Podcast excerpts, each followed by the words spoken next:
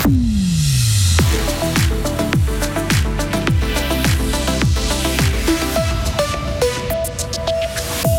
Quel parti, quel candidat ou quelle candidate de notre canton dépense le plus pour sa campagne électorale en vue des élections fédérales et combien? Réponse juste après. Des projets pour rénover l'école primaire à Matran et euh, un projet pour le CO de la Veuvez à Châtel-Saint-Denis ont été approuvés hier soir. Enfin, la 5G trouve les faveurs du Conseil national. Les parlementaires ont adopté hier une motion PLR qui demande de développer rapidement le réseau. Alternance de pluie et d'éclaircies aujourd'hui, maximum 20 degrés. Demain sera une journée de transition alors que dimanche s'annonce ensoleillé et doux euh, jusqu'à 20 degrés. Vendredi 22 septembre 2023. Bonjour Isabelle Taylor. Bonjour tout le monde. Les partis ne sont pas tous logés à la même enseigne en vue des élections fédérales de cet automne. Selon les données du contrôle fédéral des finances, le PLR et l'UDC au niveau national sont les partis qui disposent du plus gros budget. Ils ont des enveloppes d'environ 11 à 12 millions de francs. Viennent ensuite le Parti socialiste, le Centre, les Verts et les Verts libéraux. Mais au niveau fribourgeois, la répartition est différente. Lauriane Schott. Dans le canton, c'est le Centre qui est en tête, avec un budget de 250 000 francs. Un montant à relativiser car le parti soutient 36 candidats, ce qui fait finalement un peu moins de 7 000 francs par personne. Vient ensuite le PLR fribourgeois qui dépense davantage pour soutenir 8 de ses poulains, l'équivalent de 25 000 francs par personne. En troisième et quatrième position, le Parti socialiste fribourgeois et l'UDC qui dépensent environ 150 000 francs pour soutenir sept candidats.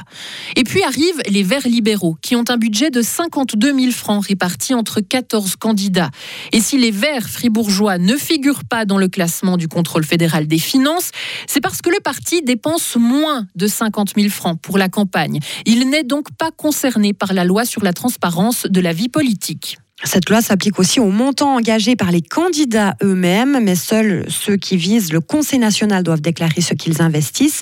Si leur budget dépasse les 50 000 francs, quatre candidats fribourgeois sont concernés, les deux sortantes Christine Buyard-Marbar et Marie-France Rode-Paquier qui dépensent respectivement 90 000 et 85 000 francs. Et puis deux PLR qui espèrent faire leur entrée à Berne, Nadine Gobet avec un budget de 85 000 francs et Claude Brodard avec 70 000 francs, des montants qui proviennent de fonds propres, mais aussi généré par différents événements. Près de 13 millions de francs. C'est le montant validé hier soir à l'unanimité par l'Assemblée communale de Matron pour la nouvelle école primaire.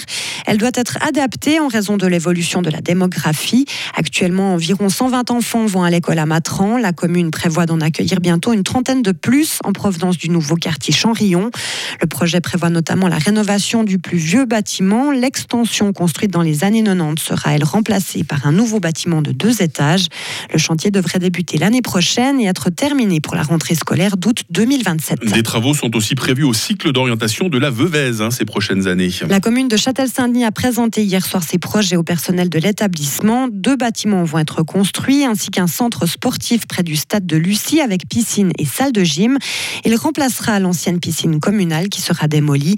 Les premiers travaux pourraient commencer dès fin 2024. L'automne arrive, Isabelle, et avec lui la saison des, des Alpes. Oui, demain, le passage des troupeaux animera les rues de Charmey et de Planfaillon. Des centaines de vaches, mais aussi des chèvres et des musiciens défileront dans la localité gruyérienne. Plus d'un millier de bêtes sont attendues en Saint-Gine. Et si vous ne pouvez pas être de la fête ce week-end, vous pourrez vous rattraper le 30 septembre avec les Desalpes de Sansal en, en Veuvez et Albeuve en Gruyère. Prudence sur la route avec ces vaches hein, qui vont se balader euh, ces prochains jours. Il faut accélérer le développement de la 5G. C'est l'avis du Conseil national qui a largement soutenu hier matin une motion du groupe libéral radical.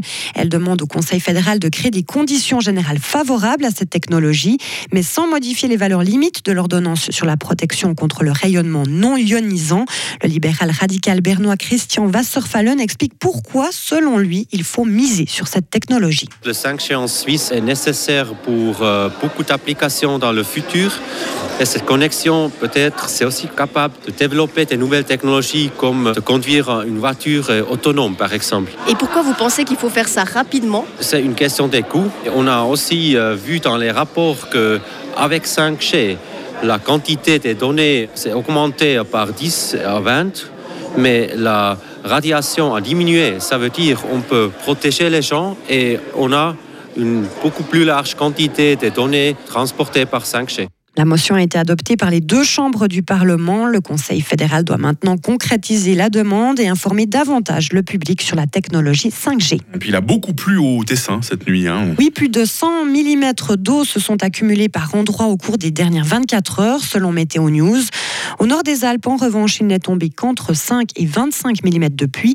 Et je crois que la journée va, être, va rester assez humide, Mike. et puis demain samedi aussi. Hein. Ah, c'est pas bon pour les des Alpes, ça. Il faut attendre jusqu'à dimanche. Patience, Isabelle, patience. Bon, la nature a aussi besoin d'un peu d'eau. C'est tellement mhm. vrai ce que vous dites là. Et on a besoin de vous, Isabelle. Hein. Vous revenez à 8h30. On va parler de la météo là tout de suite, justement. Hein. Retrouvez toute l'info sur frappe et frappe.ch. 7h07 sur Radio Fribourg. La météo avec l'IRT Automobile, votre partenaire Mercedes-Benz à Payerne, là pour vous depuis 1983. Et eh oui, il pleut ce matin, mais, mais, mais, mais, mais, mais, le temps va devenir sec hein, ces prochaines heures. De belles éclaircies vont même pouvoir se développer. C'est une amélioration passagère puisque le temps va de nouveau tourner à la pluie par l'ouest vers la fin de l'après-midi. Nous avons 10 euh, degrés à Bulle, 11 à Fribourg, 12 à Payarn, 13 à Morat. Cet après-midi, il fera 16 degrés à Charmey, 17 à Romont, 18 à Fribourg et 20 degrés à Estavayer-le-Lac. Euh, tout comme aujourd'hui, demain va débuter sous les dernières pluies avant le passage en temps sec avec de belles éclaircies. Température minimal 12, maximal 18 degrés. Dimanche, c'est carrément d'un temps bien ensoleillé que nous pourrons profiter. Après, dissipation évidemment des grisailles matinales de saison, maximum 20 degrés. Le mercure euh, montera progressivement jusqu'à 23 degrés d'ici mercredi prochain. Vous l'avez compris, ce sont de belles journées ensoleillées aussi qui nous attendent avec la nouvelle semaine. Nous sommes vendredi, nous sommes le 22 septembre, 265e jour. C'est la fête des Maurice aujourd'hui. On a commencé à y voir jour à 7h17. On n'y verra plus rien du tout à partir de 19h.